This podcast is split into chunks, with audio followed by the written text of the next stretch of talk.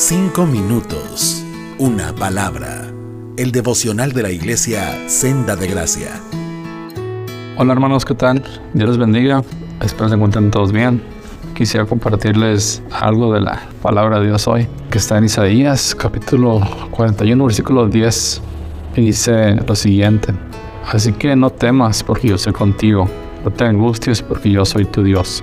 Te fortaleceré y te ayudaré te sostendré con la diestra de mi justicia. Meditando en este verso, me viene a la mente esta primera frasecita que dice, así que no temas. Suena fácil, ¿verdad? Decir, hey, no temas. O cuando te dicen, hey, échale ganas. Y sabes que, pues es una frase vacía, ¿no? Cuando alguien te dice, tú puedes. Pareciera como que las palabras no tienen ningún efecto en el ser humano, pero no es así. Y menos la palabra de Dios, porque la palabra de Dios tiene un respaldo que es Cristo.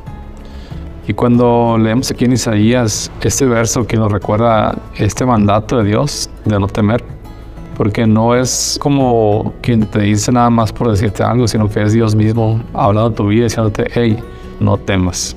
¿Y por qué no debemos de temer? Porque dice aquí, porque yo estoy contigo. Es interesante si, si nos vamos a pensar en esto, porque ¿de dónde viene el temor? Pues, ¿qué es lo que, que hace que el temor venga a tu vida? Ponte a pensar un poquito, ¿a qué le temes? o cuáles son los temores que más te, te asedian ahorita en estos días, en estos momentos. ¿Qué es lo que te preocupa cuando te levantas o antes de dormir? ¿Qué viene a tu mente? Y realmente el temor en nuestras vidas viene porque nos olvidamos de quién es Dios y que Dios está con nosotros. Imagínate a un niño chiquito caminando por la calle, tomado en la mano de su padre. Es difícil que sienta temor.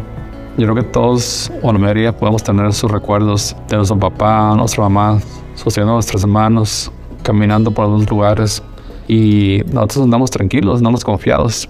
Tal vez nuestros padres estén asustados por circunstancias que nosotros no, nos damos cuenta, pero nosotros estamos tranquilos, tomados de la mano de nuestros padres cuando somos niños. Igual ahora en Cristo, de repente es como si soltáramos la mano de Dios y el temor nos afligiera e inundara nuestras mentes, nuestros corazones. Y aquí en Isaías podemos leer este verso y recordar cada mañana que Dios nos dice no temas, y no te dice no temas como diciéndote si, si no quieres, no temas, sino que es como un mandato. Es como si Dios te está ordenando, hey, no temas. La frase dice, no temas porque yo estoy contigo. Y continúa con esta frase, dice, no te angusties porque yo soy tu Dios. Imagínate quién es Dios. Ponte a meditar en la grandeza de Él como Señor, como Dios Todopoderoso. ¿Quién más podría proteger tu vida, tu futuro? ¿Quién más podría ser más pendiente de ti de tu familia que Dios mismo? Y cuando Dios lo dice, debemos de tomarlo en serio. Hermanos, es una exhortación a que no nos olvidemos de que Dios siempre está ahí y que cualquier que sea nuestra preocupación, su temor, recordemos que Dios nos está diciendo, no temas, yo soy tu Dios que te esfuerzo, que estoy contigo, que mi diestra te sostiene. Entonces el objeto de estos versículos es callar esos temores ¿verdad? Y animarnos a, la fe, a que nuestra fe esté viva, a que esté activa. Entonces nosotros como creyentes, como, como siervos de Dios, debemos siempre estar pendientes de lo que nuestros corazones nos están dictando, nuestras mentes nos están gritando y predicarles a nuestras mentes con esos versos donde le decimos, hey, mente, no temas, Dios está conmigo.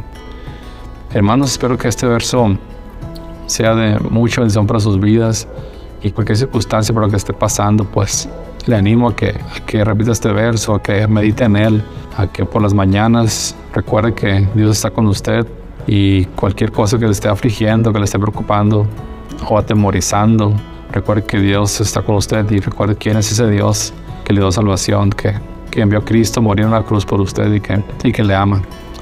Dios bendiga hermanos, nos vemos el domingo. Cinco minutos, una palabra